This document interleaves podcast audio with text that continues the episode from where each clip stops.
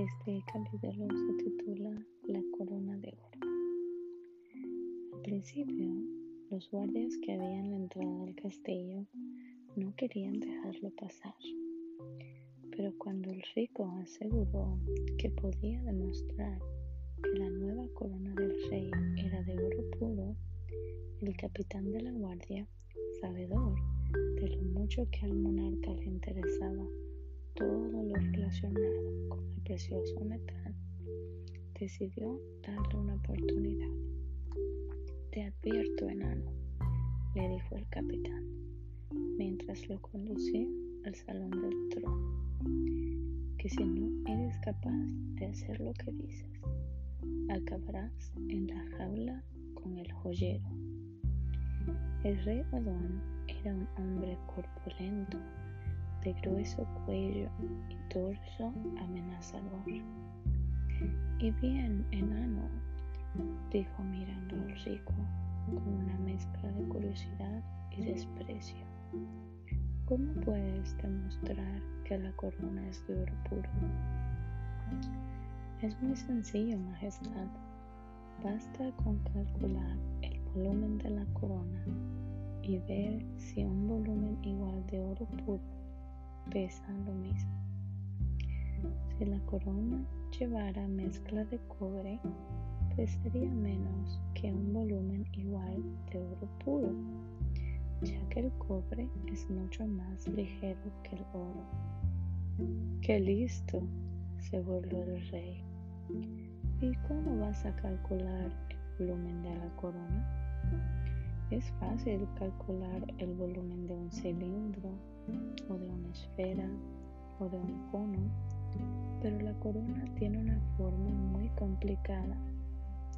Ni el mejor de los geómetras, provisto de los instrumentos más precisos, podría calcular su volumen con la suficiente exactitud.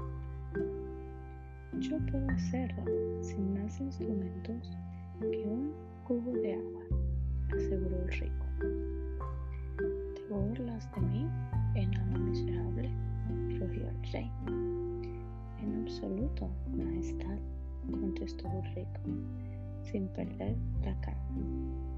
Si tenéis la bondad de mandar a traer un cubo de agua lleno hasta el borde, os lo demostraré. Al rey Juan le parecía que aquello no tenía ni pies ni cabeza, su curiosidad pudo más que su enfado y ordenó que le dieran al enano lo que pedía. En cuanto el rico tuvo el cubo lleno de agua, le dijo, y ahora majestad, si me dejáis un momento la corona, determinaremos su volumen exacto. Te advierto que si te estás burlando de mí, haré te arranquen la piel a tiras y te rocíen de sal y pimienta.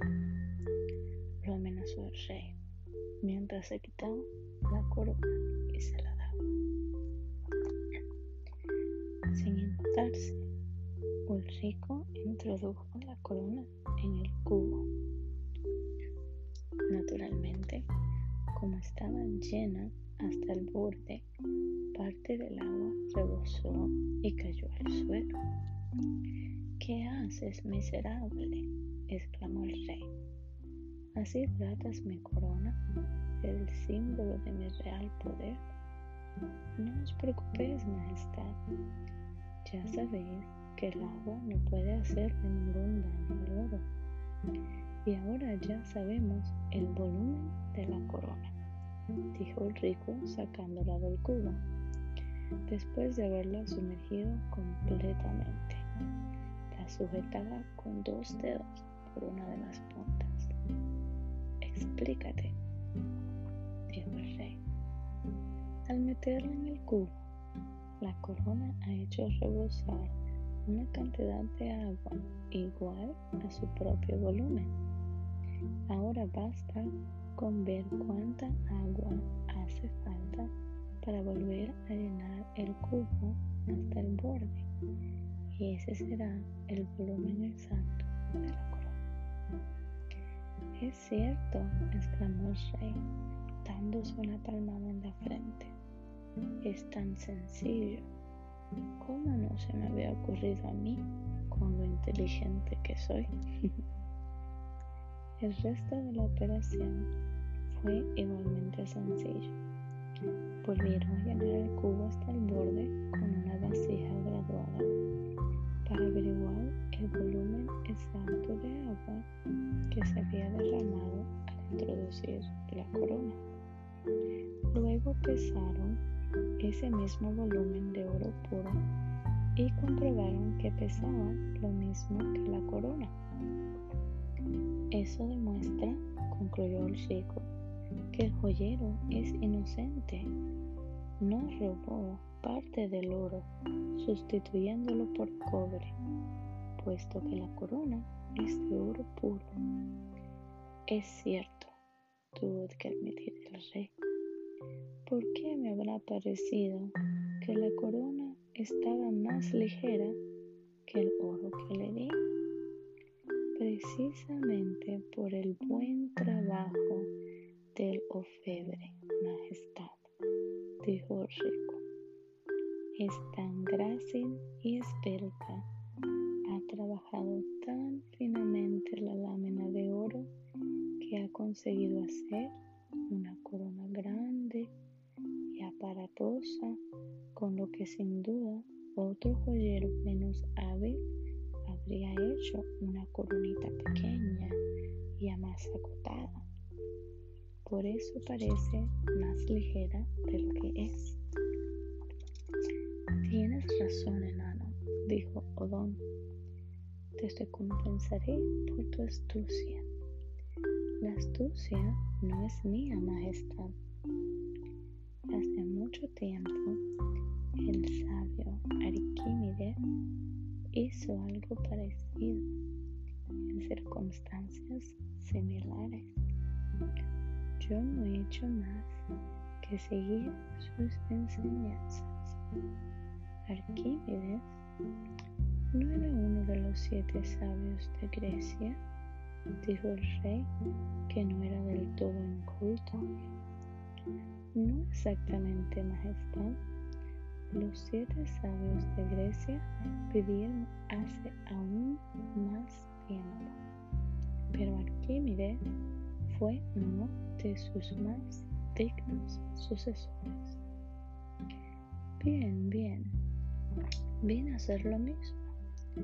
Además, si yo digo que Arquímedes fue uno de los siete sabios de Grecia, es que lo fue.